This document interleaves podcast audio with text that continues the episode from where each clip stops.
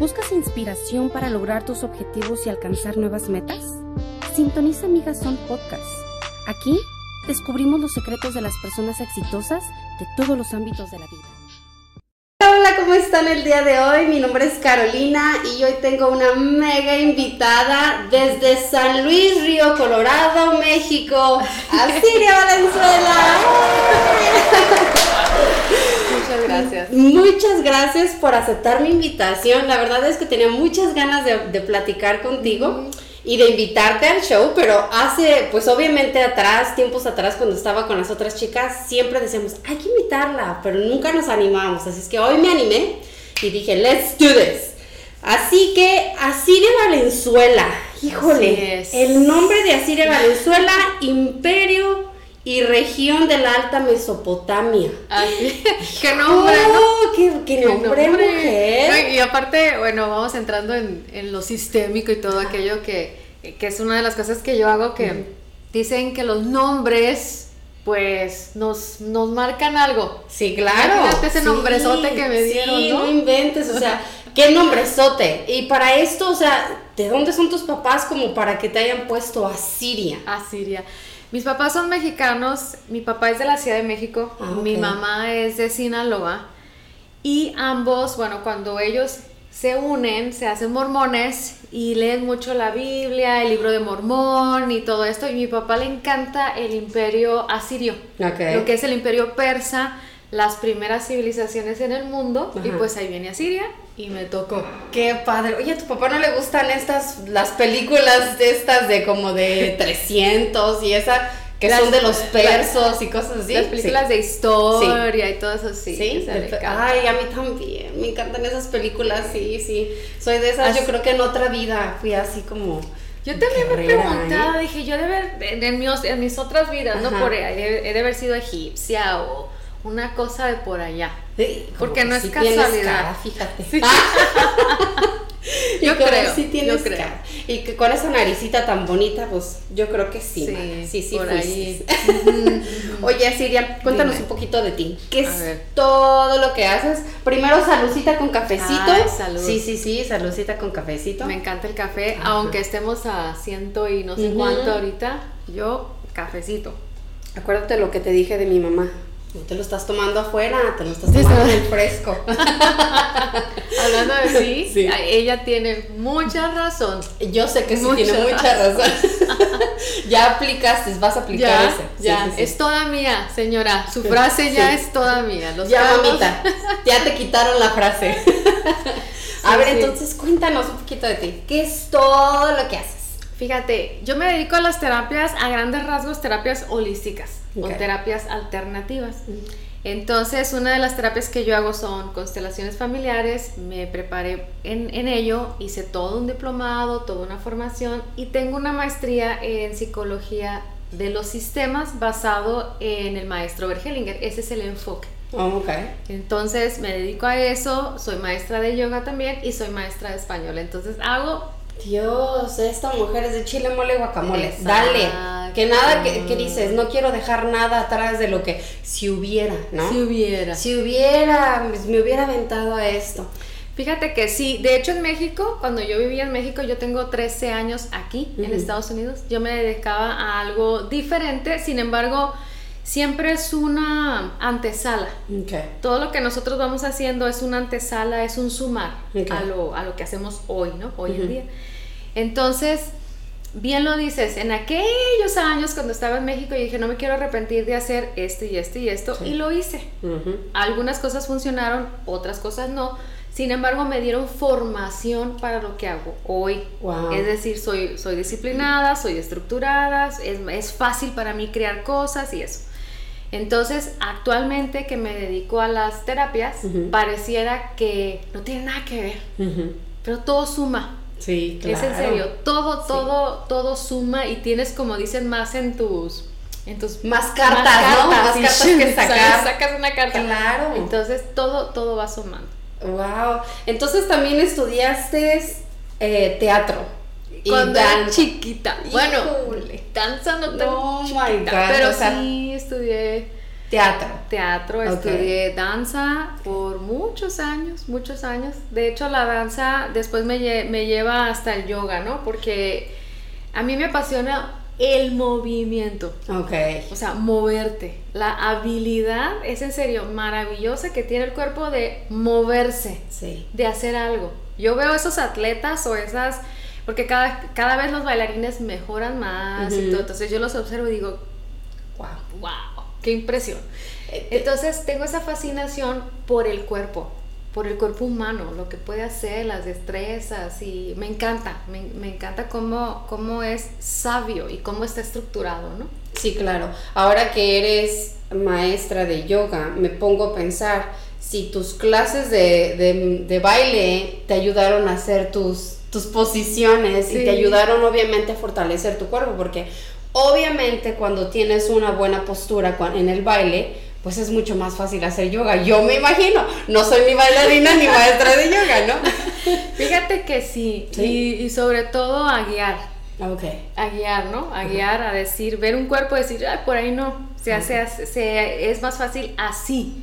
Es decir, hay muchas personas que se forman eh, como maestros de yoga y son muy buenos, pero una ventaja que yo veo es enseñarte a moverte, Ok. Sí. Sí, sí. porque eso es otra cosa, Ujú. es, es cómo llego ahí, Ajá. cómo traslado esto hacia allá. La mayoría pode- podemos movernos, pero a veces no sabemos cómo. Ok. Qué, qué Sí. irónico, ¿no? Nos Sí. movemos, pero decimos, ¿cómo llego a la postura tal? Entonces, eso me lo Claro. regaló la danza.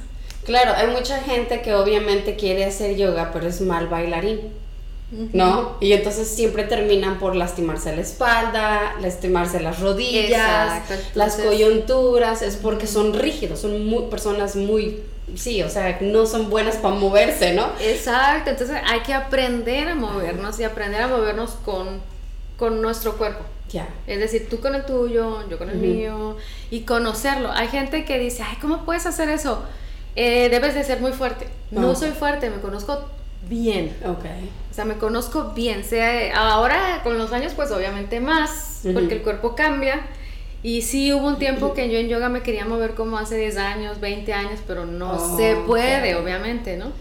Y ahora me conozco también que puedo canalizar esa, esa energía o esa fuerza o en dónde ir manejando la energía, ¿no?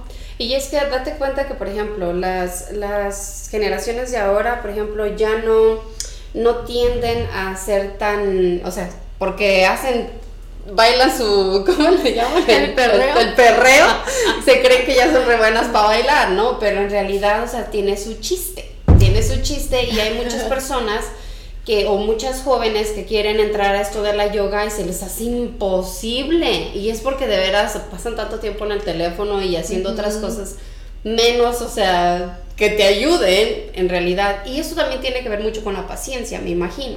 Yo El creo cómo que- llegar a ese punto. ¿no? ¿Cómo llegas ahí? Sí, sí, sí. Yo creo que todas la- las disciplinas que nos, que nos inviten a crear ciertas estructuras o ciertas paciencias, eh, nos cuesta ir llegando ahí, ¿no?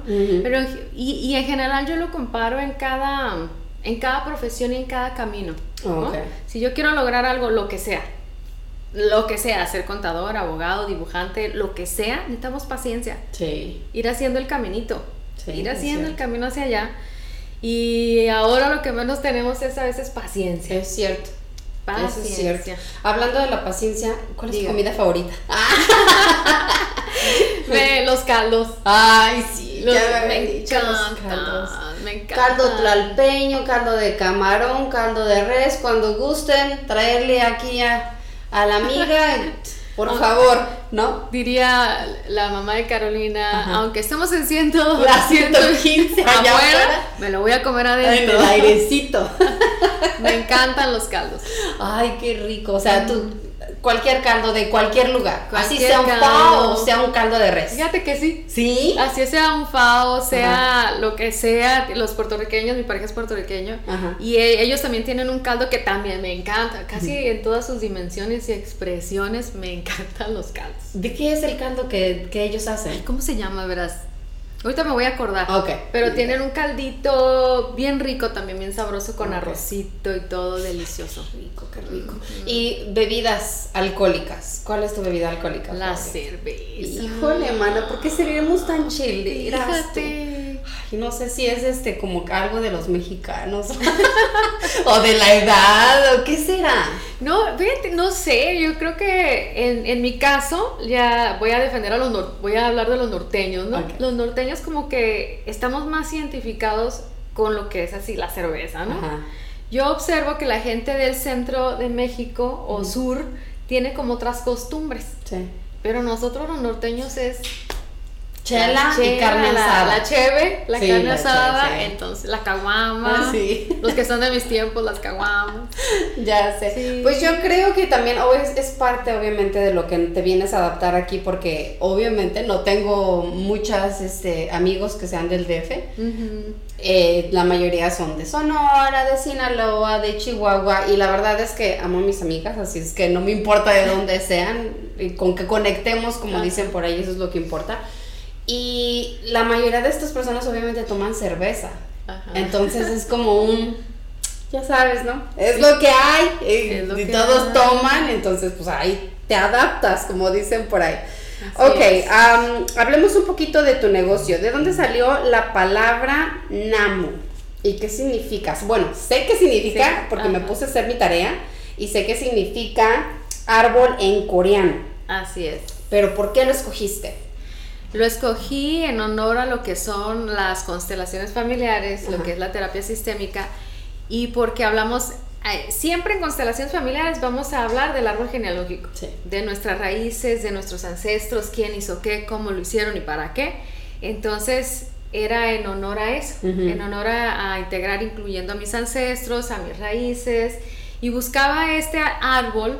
Inicialmente quería un árbol de la vida, lo busqué en México, en náhuatl, en maya, cómo lo podía decir, si se podía adaptar, y no encontraba. No te llegaba, no te, No, hasta no que... te hacía clic, ¿no? Como no. dicen por ahí. Exacto, hasta que llegó Namu, dije, ah, mira, Namu, es cortito, es fácil, y, y lo, lo, lo tomé, Ajá. lo tomé en honor a esta parte de árbol, el árbol, ¿no? Y para mí es el árbol de la vida y de los de nuestros ancestros. Y eso es en realidad lo que se significa, el Sí, árbol de la vida en coreano.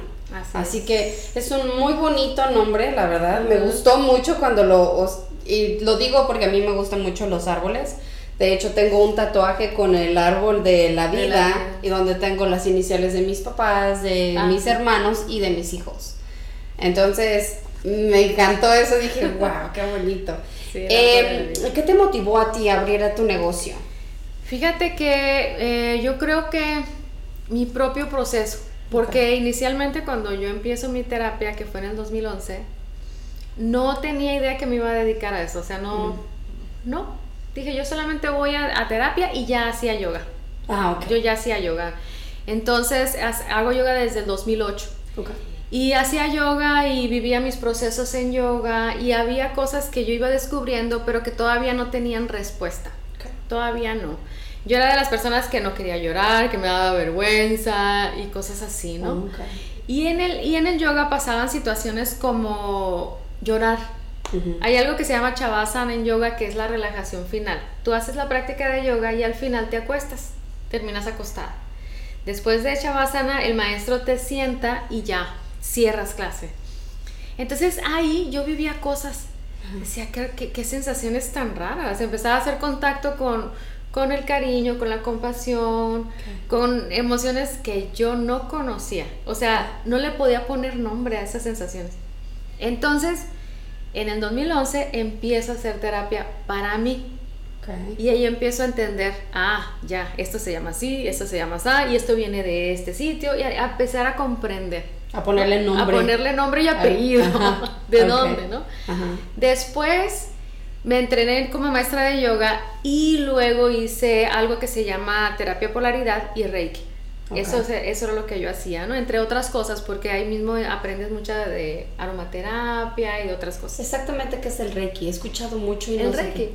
El Reiki es una, es una terapia que se trabaja con imposición de manos, imposición de manos en tu cuerpo, en lo que le llamamos los chakras, Ok. los centros de energía. porque nuestros centros de energía se cargan o se descargan o están en constante equilibrio, desequilibrio y todo eso. Entonces la intención es que la persona se relaje a un nivel tan profundo que su cuerpo se, se, reintegre otra vez. Se, como se haga refresh otra vez, ¿no? Reset. Reset. Gracias, reset. Entonces, en ese momento, eh, las personas también pueden vivir ciertas cosas, ¿no? En el Reiki también percibes, intuyes, y todo esto. Entonces, es, muy interesante. Me encantaría hacer algo así, ¿eh? Sí, me gustaría. padre. incluso las personas dicen, ay, es que me pasó esto, ay, es que viví lo otro, oye, es que así. Okay. Es muy bonita la terapia, es muy amorosa. Ok. Y así es que empiezo. Okay. Eso fue, creo que fue 2014, por ahí, más o menos 2014. Y ahí eh, me empieza, me ofrecen como quien dice el primer trabajo como terapeuta. Y empiezo a trabajar, a hacer pequeños talleres y cosas así. Y me sigo formando. Ya de ahí para adelante ya no he parado, ¿no? Ah, Hasta que terminó la maestría en el 2019 en psicología sistémica y terminó constelaciones. Y hago otras formaciones. Total, que me llega la pandemia. Y en la pandemia yo creo que a muchos nos replanteamos sí, qué vamos a hacer. Creo que fue un, destello de, ideas para muchas personas como... Cre uh, esto es lo que pienso, como que por mucho tiempo vivimos en tu, en tu comodidad, en la comodidad de, pues voy a trabajar mis, mis ocho horas y nada pasa. Y siempre teníamos muchas personas en la cabeza como, me gustaría hacer esto, me gustaría hacer el otro, pero nunca llegábamos a algo en concreto, algo concluso, porque no teníamos que salir de nuestra zona de confort, ¿sabes? Y la pandemia vino a como que a em, darte el empujón así en la espalda y decir, ay, en la madre, espérame, tengo que, eh, no me queda de otra, tengo que salir de esto porque me estoy yendo para el hoyo igual que todos. Exacto. En la depresión, entonces esto fue lo que te ayudó. Exacto, fíjate que curiosamente yo decía, no, ya no voy a hacer terapia, ¿no? Me voy a dedicar así, trabajo, regreso a casa o un hobby, qué sé yo, yoga, guau, porque siempre ha sido mi hobby, ¿no? Entonces, en, el pues 2020, como en mayo, me empiezan a contactar personas, oye, tienes una terapia, oye, sigues haciendo esto, oye, y yo decía, pero estamos en pandemia, ¿no? Sí. Y empecé a aceptar Okay. Empecé a aceptar a personas, rentaba un espacio temporal de un día a la semana nada más, ¿no? Y aparte era pandemia, entonces la gente, miedo, no, sí, así. Entonces yo tenía una vez a la semana. Y después fue un poquito más y dije, bueno, dos veces a la semana. Y así, hasta que ya lo rento totalmente y ahora tengo dos espacios. Tengo uno en Tempe y tengo uno en Phoenix. ¡Wow! No inventes. O sea, te tardaste, te tardaste básicamente tres años en tener dos locaciones porque no te das abastos. Exacto, tengo dos espacios. Eh, estoy en ciertos días en Tempe y ciertos días en fin. Oh, wow, oye, qué padre está eso. Qué increíble que algo tan deprimente, tan feo, tan, o sea, como fue la pandemia, te haya hecho a ti y a muchas otras personas dar ese salto que necesitaban, ¿no? Y qué padre, me encantó. Ya te iba a preguntar cuántas ocasiones, pero ya me dijiste cuántas ocasiones. Tengo dos. me gustaría saber un poquito acerca de tu niñez. A ver. Ay, a ver, a ver. Se pone escabosa, ¿no es cierto? Chan, chan, chan. ¿Cómo eras de chiquita? Híjole. Híjole. ¿Cómo era de niña? A ver, yo tengo que decir que con esta carita pareciera. ¿Quién tiene la culpa? Yo no, Di, yo no tengo la culpa de tener esta carita tan linda. Ah, Pero ¿cómo eras? Yo pare, yo pensar, o sea, yo pensaría que fuiste una niña súper tranquila y aparte por lo que a lo que te dedicas, ¿no? Una niña súper tranquilita. Sí, a ver, fue una niña tranquila, pero no la, ya en la adolescencia fue como, como diría mi mamá, me la cambiaron. ¿Qué le, qué le pasó, no? ¿Qué sucede? ¿Qué sucede? Yo creo que era una niña pro, pro injusticias Oh.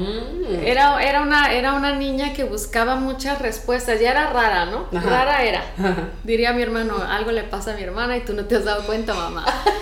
Y, y sí, era una niña como rara. Ajá. Era una niña que, que quería ayudar, quería agradar a los demás, era portada, era atleta, me gustaba jugar fútbol, eh, béisbol, era... eh, organizaba a mis vecinos para bailar. Ah, mírala. Ya los organizaba, yo les decía qué hacer, hacía mis ruedas ahí, hacía las coreografías, o sea, todo eso hacía. Ah, ok. Ya, ya hacía muchas cosas, Ok. ya hacía muchas cosas. Y te digo, era, era esta búsqueda también de las respuestas de quién es Dios, dónde está, por qué hace lo que hace, imagínate. Dios. Exacto. santo. ¿Y tu mamá sí dónde está Google Mi mamá- en ese tiempo, mujer, no? Mi mamá me veía y me decía, "Ah, este, pues yo creo que sí, porque pues... Yo creo que te vas a jugar, niña. Ajá, le decía, oye mamá, ¿por qué hay gente que pide limosna? Ajá. Si, si, si, si ves un animal salvaje valiéndose por sí mismo y un humano no. Y mi mamá decía, "Ah, bueno, es que los humanos somos complejos y tenemos ciertas situaciones que necesitamos pues sanar y solucionar. Y yo, sí, pero ¿por qué no lo haces? Ajá. Porque Sí. no lo solucionas ¿Por qué no lo solucionas? Y yo Sí. tenía siete años cuando le preguntaba estas cosas a mi mamá y decía mi mamá, este, o por ejemplo, mamá, ¿y Dios por qué es así y así? ¿no? Y ella, e- ella me explicaba, bueno, Dios está en ti, no está afuera, Ujú. siempre búscalo adentro. Eso, eso me lo decían mis dos papás, Ujú. siempre busca a Dios adentro, no lo busques afuera. Pero Claro. papá, los demás dicen esto, Ajá, exacto. los demás dicen esto, algo está...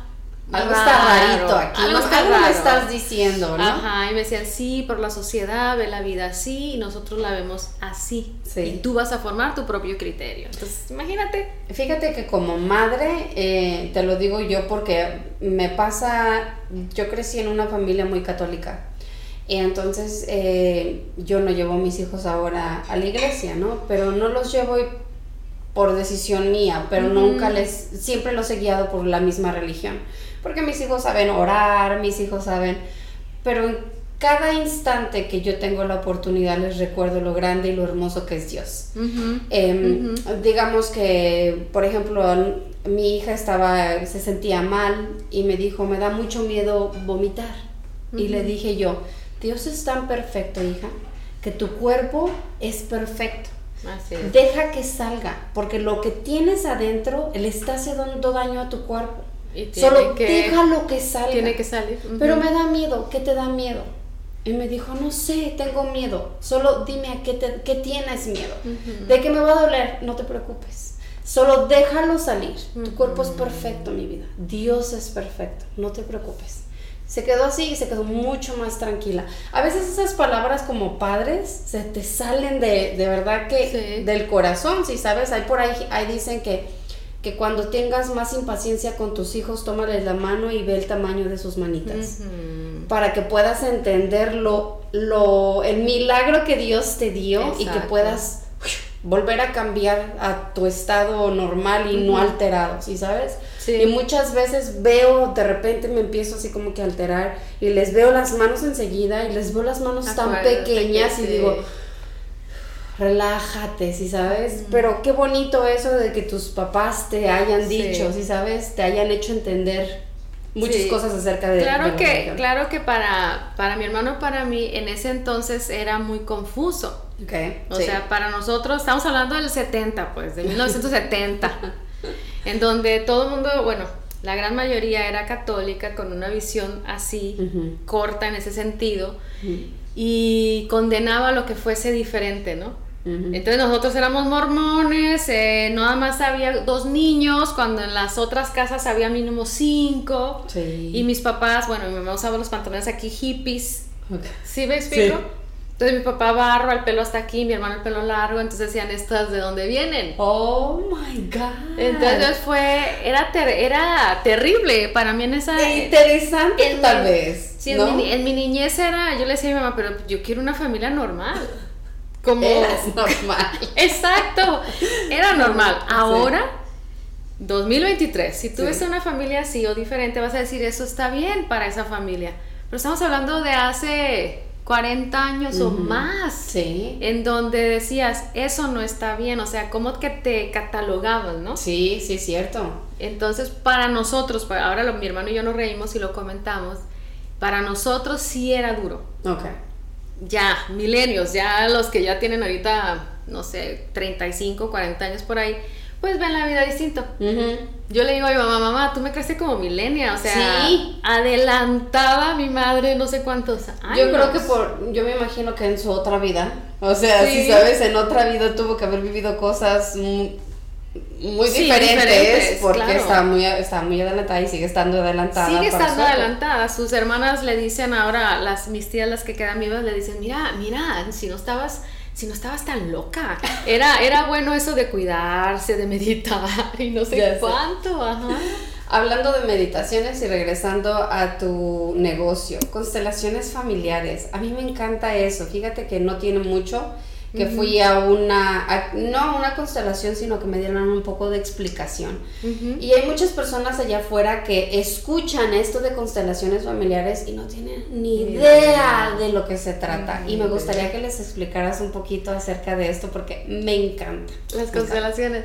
Mira, las constelaciones familiares para muchas personas son un- una terapia, un recurso en donde tú buscas organizar o darle un orden a algo que pues fue desordenado eh, dentro del contexto familiar.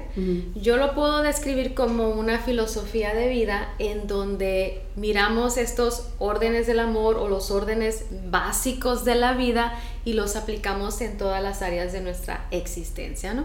Entonces, eh, está basado estas leyes, aunque no las miramos existen, así como la gravedad, ¿no? Sabemos que existe, aunque dónde anda, ¿no? Sí.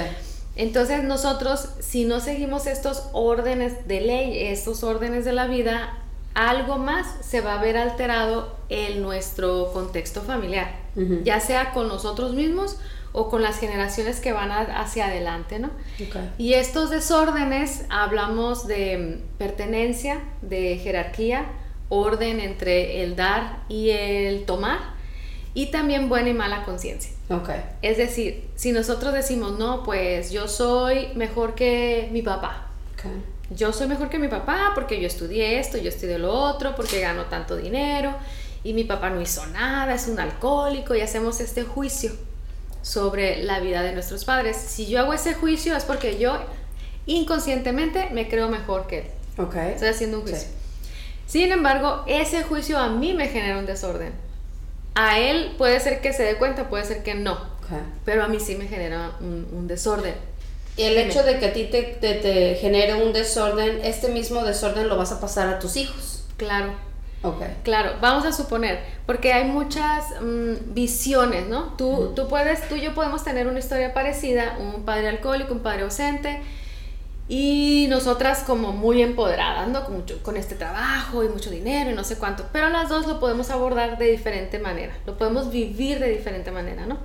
Entonces vamos a suponer que yo dentro de mi visión, si tengo un padre alcohólico, digo, ay, pobrecito, y lo miro a través de la lástima. Ujú. ¿Qué voy a hacer? Generalmente cuido de él, Ok. cuido de él. Entonces, si yo cuido de mi padre, mis hijos se quedan huérfanos, con una sensación, bueno, le dije muy drástico, pero con una sensación de abandono. Sí. ¿Sí? Porque ¿quién falta? Pues no está mamá. Mamá, ¿dónde está? Ocupada cuidando a papá. Ok. ¿Sí? Sí. Vamos a suponer que, que tú dices, misma historia, pero tú te enojas Sí. y dices, mira mi papá, que no sé qué, que no sé cuánto, Sí. y empiezas a actuar tal vez como la esposa de él, Ok. en un desorden, ¿no? En un desorden psicológico, en un desorden emocional, ¿no?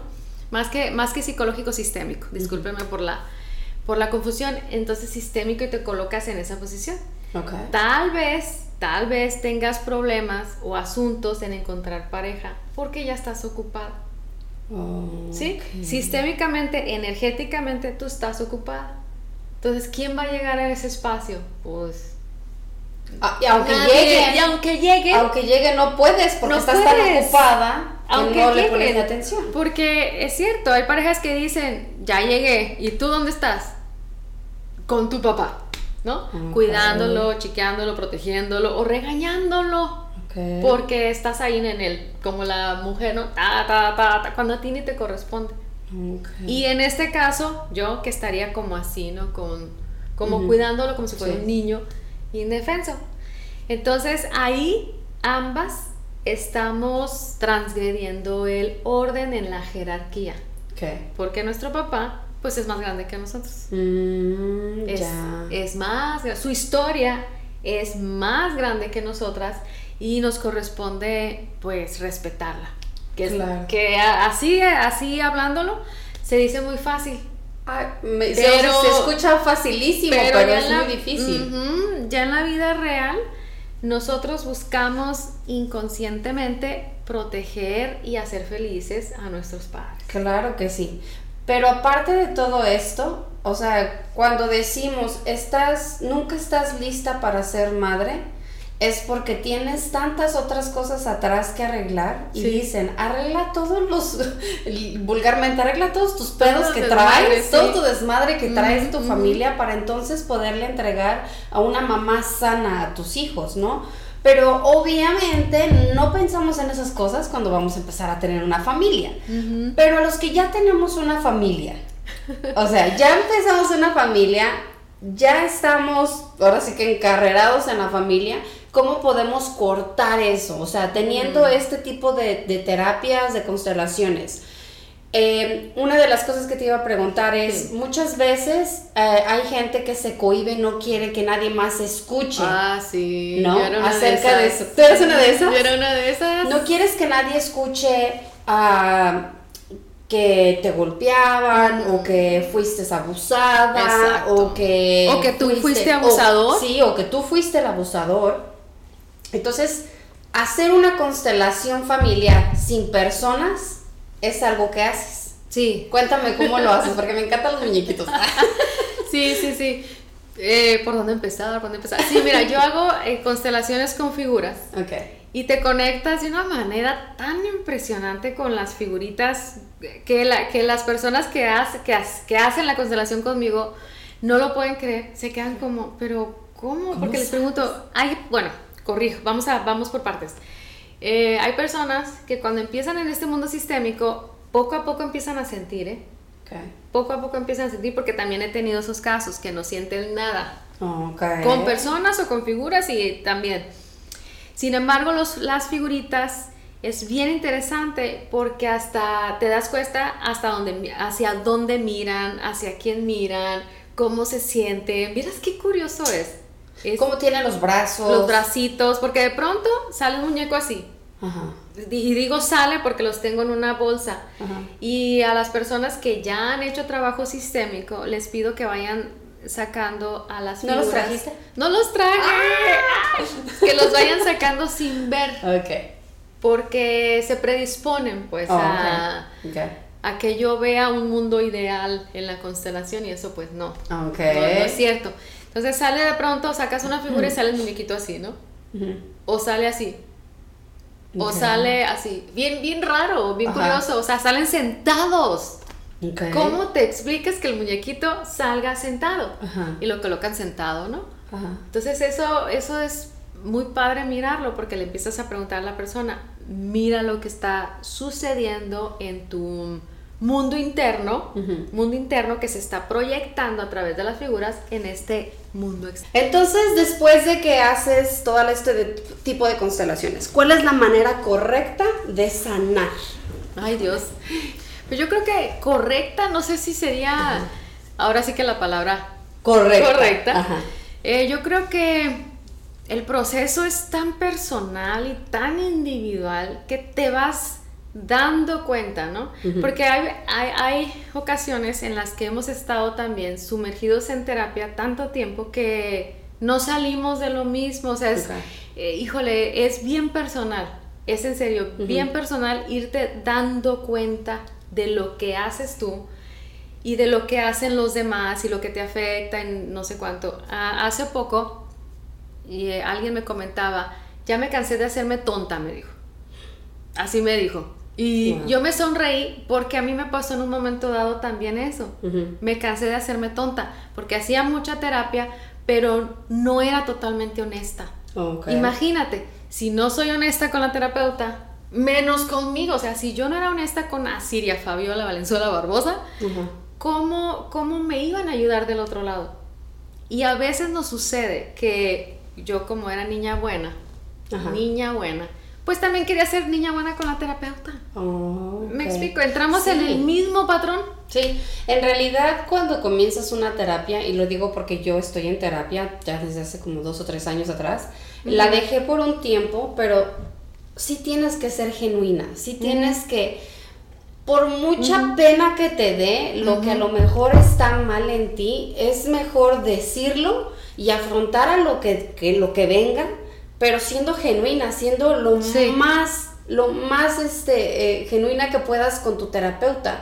Sí. Digo, por algo son terapeutas. Por algo, y exacto. no te van a juzgar, o sea, yo creo que si te pones a comparar entre tu vida, las cosas que tú has hecho, y después viene alguien más de los que ella ya ha tratado, va a decir, no, esta no está loca, comparación de tal, tal, tal, ¿no? Entonces, Exacto. solo ser lo más tú que puedas, lo Sí. más genuino que puedas para con tu terapeuta, para que ellas, ellos te puedan ayudar. Exacto, tienes que ser bien honesto contigo. ¿Qué está pasando contigo?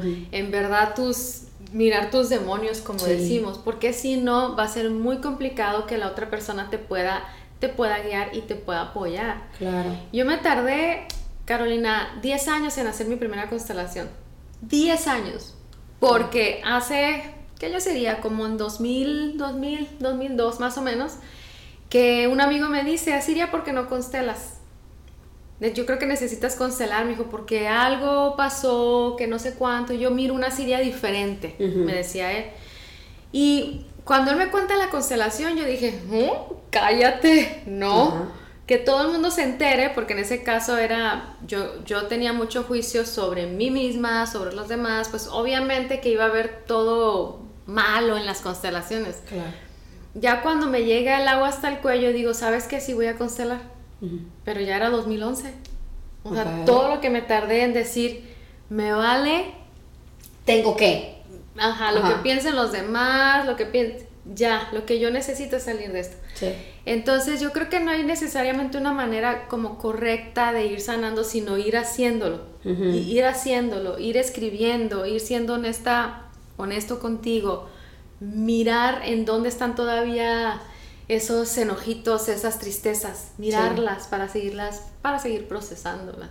Wow. No, la verdad es que sí, es bien interesante esto, eh, el cómo sanarlo. Yo sé que como dices tú, tiene su proceso y todo, pero si ya empezaste con esto de las constelaciones, ya es, digo, porque puede ser a lo mejor un balde de agua fría, algo que tú le puedas decir que a lo mejor ellos estaban, ni siquiera tenían idea, como estás hablando del, de tus ancestros.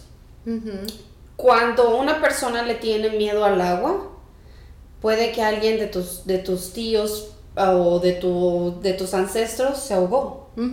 Y Sí. por algo tienes este, esta Esta fobia, al agua, ¿no? Y yo estoy diciendo al, al agua no de bañarte solo, sino a meterte a Al un, mar, al mar, a la alberca. Y entonces es algo que mi hermana y yo traemos. Y el otro día estábamos hablando acerca de eso, porque fuimos al río, traíamos chaleco y mi hermana se aventó y, y empezó así de que no podía ni respirar. Le decíamos, tranquila, tranquila. Y mi esposo nadó hacia ella y le dijo, estás bien, traes el chaleco. Pero mi hermana no podía tranquilizarse. ¿Por qué? Porque no sintió el piso. Ok. ¿Ok? No sintió piso. Entonces, traemos este trauma porque tenemos un tío que murió ahogado. Ujú. Y Así no, es. y dice ella, es que un día también yo me iba a ahogar y le dije, y yo igual, pero es un, es un miedo que no es de nosotros. Exacto. Porque si yo voy de un lado a otro, puedo nadar perfectamente. Nada más no me pidas que me aviente a lo hondo, porque siento que no salgo. Exacto. y en sí, muchas sí, veces he soñado que me ahogo. Muchas. Entonces puede ser que necesite hacer un tipo de constelación en donde deje ese miedo que ni siquiera es mío por alguien que se murió de mi familia ahogado. Así es, decimos yo como tú, ¿no? Yo como tú o yo te sigo y nos quedamos todavía con, con ese miedo, ¿no? Por algo que no fue resuelto. Exactamente, porque en realidad no fue resuelto. O sea, sabemos cómo falleció y todo. y era muy buen nadador para colmo. Ah, Así que... eh, Muerte es- prematura, supongo. sí, muy joven. Exacto, muy joven, porque son las muertes que van a impactar al sistema. Ok. Las muertes de, de 53 para abajo son Sí. las que impactan directo al, al sistema, ¿no? Es- muertes tenía prematuras. 20, estaba en sus No, 20. sí. Entonces, y como te digo, era muy buen nadador, entonces fue como un shock para Exacto. toda la familia. A pesar de que yo estaba muy chiquita, y, pero me enteré cómo fue que murió, fue que como que, ay Dios, o sea, no sé cómo impactó obviamente en mi Sí, en tu psique. Fíjate Sí. que ahorita que, que, que dices que no me acuerdo, cosas así, porque hay gente que dice eso. Es que yo ni- no conocía a mis ancestros, pues, ¿cuántos de nosotros no los conocemos? Ahora, son herencias. Son herencias, es algo que no nos termina de quedar claro, pero no, la, la ahora la ciencia nos lo está explicando, Ajá. cómo heredamos traumas de, ge- transgeneracionales, o sea, cómo se pasa ese trauma de generación en generación. Así es que no necesitas conocer a un abuelo que a lo mejor tuvo una muerte trágica, a lo mejor lo mataron, a lo mejor no sabemos. No necesitamos conocer la historia exacta como tal o conocerlo a él para vivir algo parecido. Wow. Cuando haces una constelación y están las personas, las personas que están haciendo la constelación necesitan prepararse o no necesitan prepararse, solo puede decirle, oye, vamos a hacer una constelación a un Venga todo mundo. a todas las chicos de amigas que tenemos, vámonos todas. ¿Se puede o Fíjate, sí tiene híjole. preparación? Híjole, yo creo que sí necesitamos tener un poco de noción de lo que es una constelación. Me quedo como verso, ¿verdad? Pero Ajá. sí, porque puede ser bien impactante para alguien que no está, pues, que dice, ¿qué, qué es esto? ¿Por qué me siento así? ¿Por qué, me, por qué tengo esta... ¿Esto es mío? Esto es mío, Ajá. te empiezas a confundir. Sí. Lo que yo hago con personas nuevas, em, les explico lo que son y además las llevo en una meditación corta para prepararlas en lo que es el campo de información. Sí, sin embargo, sí creo que necesitamos tener un poquito de más conciencia de lo que son. Ok. Sobre todo también a, eh, hablar de los juicios, ¿no? De que de esto no se habla, de esto no es un chisme, esto es un espacio sagrado. Ok. No tenemos por qué andar ventilando la vida de los demás, en, o sea, no, se supone que es un espacio de sanación. Ok. Entonces esto se queda aquí. Aparte que sí tiene que ser como un tipo compromiso, ¿no? Sí. Eso se tiene que quedar aquí como en Las Vegas. Exacto. Lo que sucede en la constelación se queda en la constelación. Porque aparte a nadie le gustaría que medio mundo se enterara de un secreto Claro. y que luego lo estés contando. Y fíjate que fulanita hizo y dijo. Sí. Entonces, Y qué padre. Me quedo pensando acerca de cuando comenzaste a hacer esto de las constelaciones, ¿terminabas cansada? al principio sí. Ok. Al principio sí. Me, me pasó con Reiki, me pasó con yoga, me pasó con las constelaciones. Ajá. Porque me lo tomaba como, como un esfuerzo muy mío. Ok. Ya sabes, Muy de que- personal. Muy personal, de que la persona iba a sanar porque yo hacía todo mi esfuerzo. Sí. Sin embargo, me, me fui dando cuenta que no era así. Y también otros consteladores me explicaron que me, yo me desordenaba en el orden de la ayuda. Ok. En el orden, también los consteladores tenemos órdenes de la ayuda. Y en sí, es, sería importante que utilizáramos los órdenes de la ayuda en nuestra vida cotidiana. Porque hay quienes dicen, si tú ayudas de más, te estás poniendo en riesgo tú. Sí, tu energía. Tu energía, tú, tu vida Sí. se está poniendo en riesgo. Imagínate que quieres, dicen, cuando quieres rescatar a alguien que no sabe nadar. Si tú no sabes nadar tampoco, o sea, tú no tienes preparación para sacar a alguien del agua, te hundes. Te hundes, te ahogas, se Se ahogan los ahogan dos. Se ahogan los dos. Se ahogan los dos.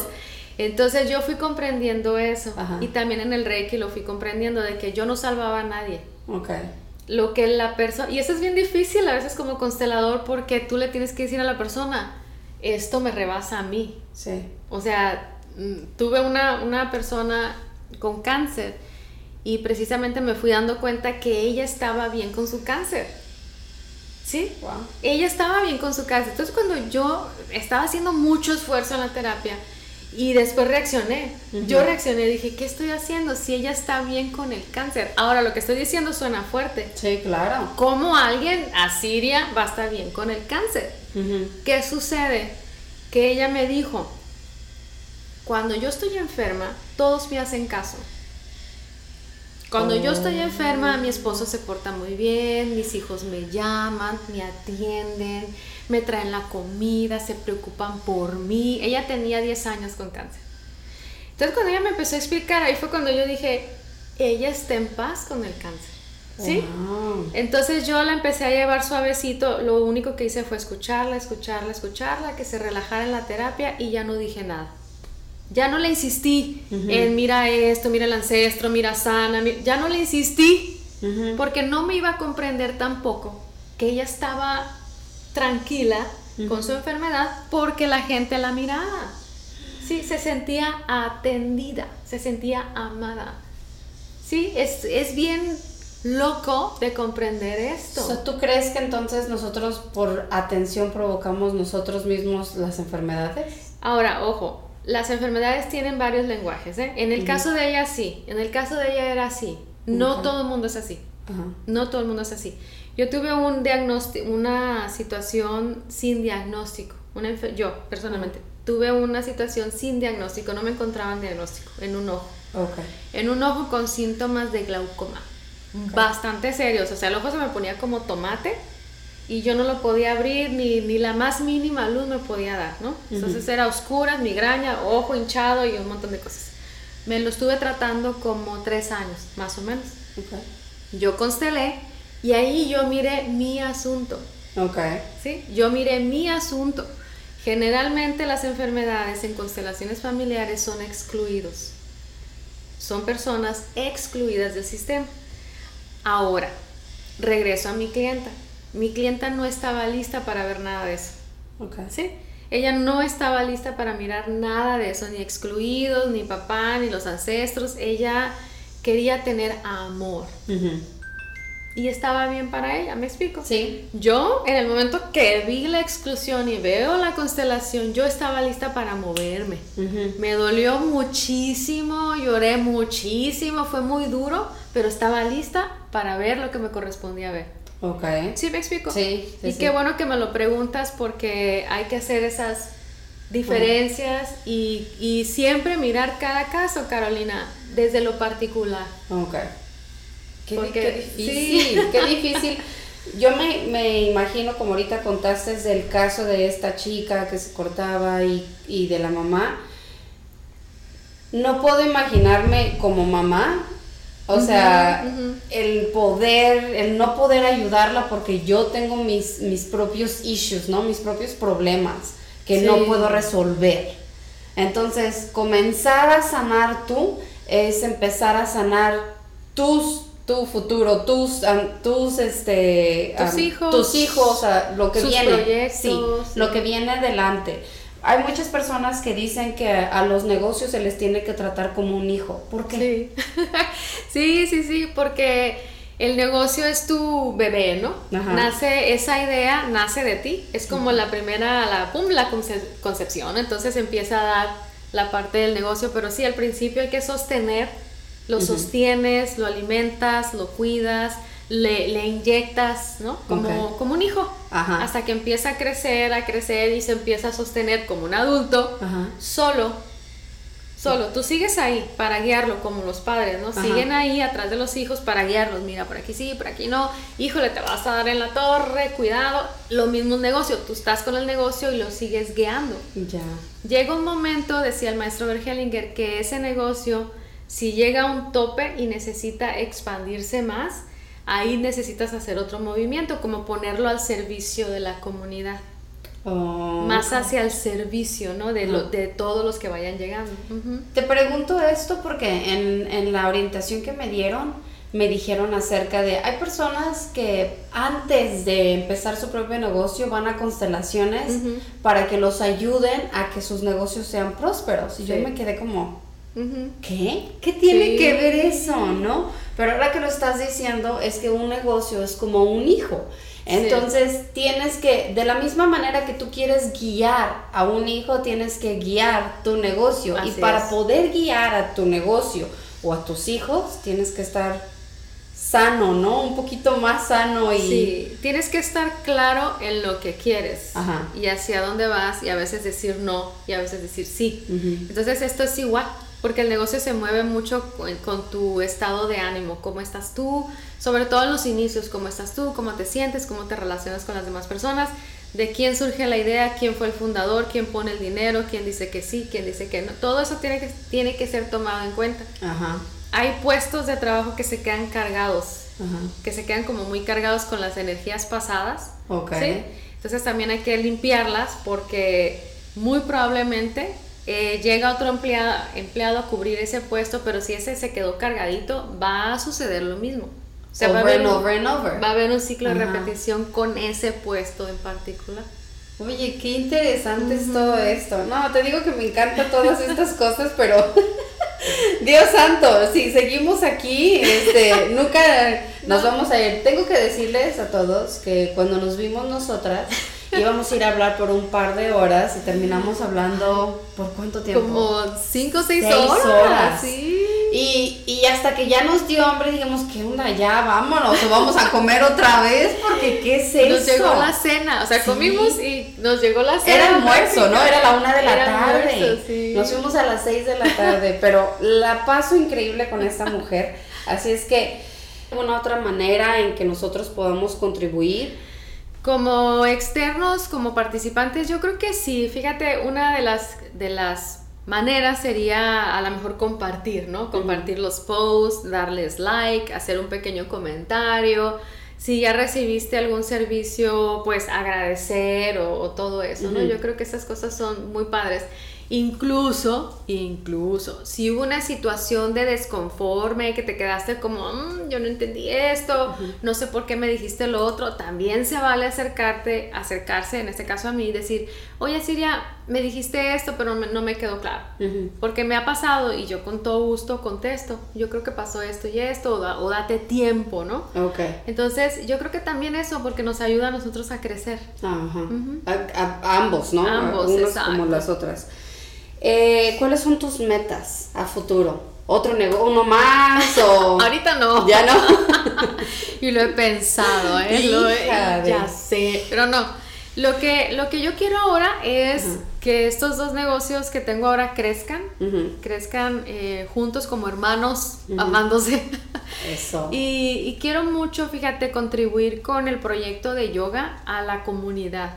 Porque en verdad, de nuevo, el cuerpo tu vehículo, no vas a tener otro. Por lo menos en esta vida no. Tienes este y hay que cuidarlo y hay que respetarlo. Y hay un dicho, Carolina, que dicen por ahí que todo, todo crecimiento espiritual y de desarrollo personal empieza en el cuerpo.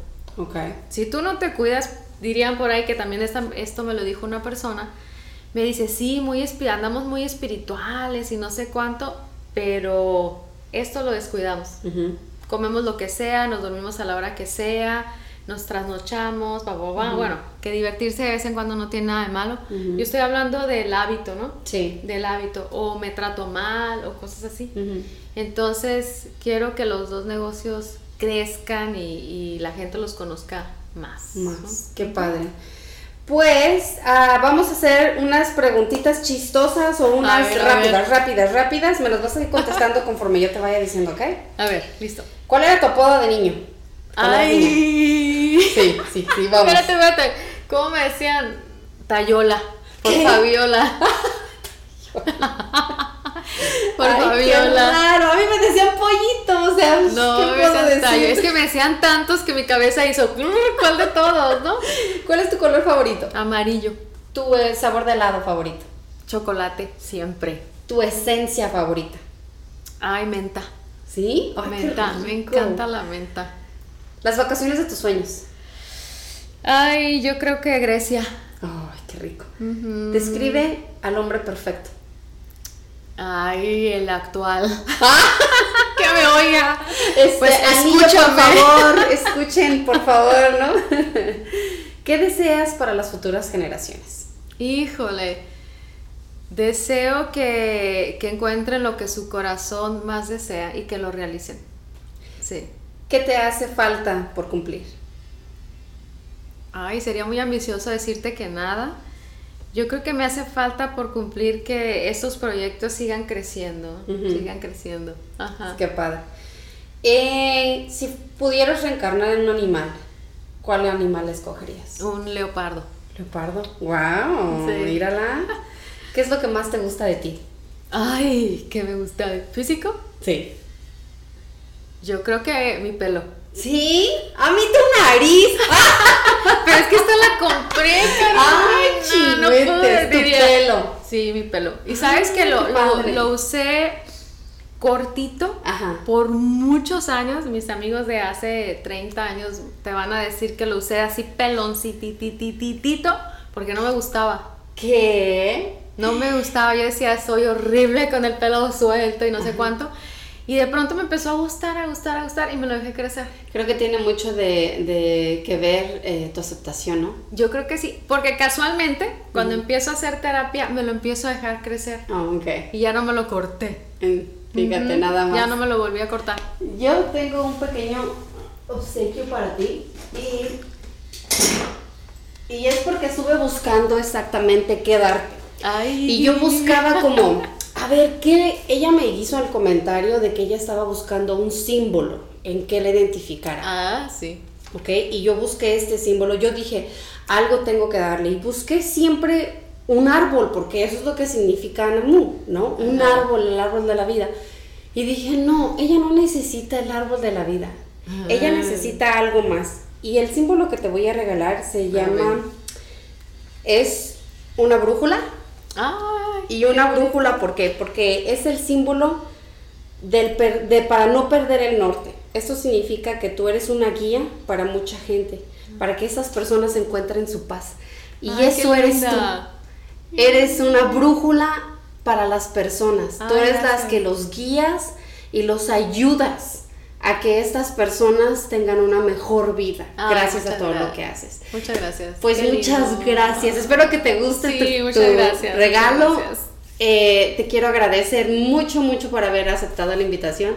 Una amiga más en tu lista, por favor, porque me encanta platicar contigo. Eres tan llena de luz que me encantaría que me, me ayudaras a hacer eso, a, a- a, este, a despejarme de la gente, de la mala vibra y ayudarme solo a retener la buena vibra conmigo. Te quiero mucho muchas gracias, de verdad te agradezco y a todos los que nos están viendo, un fuerte, fuerte abrazo, los queremos mucho y nos vemos la próxima. Gracias. Bye.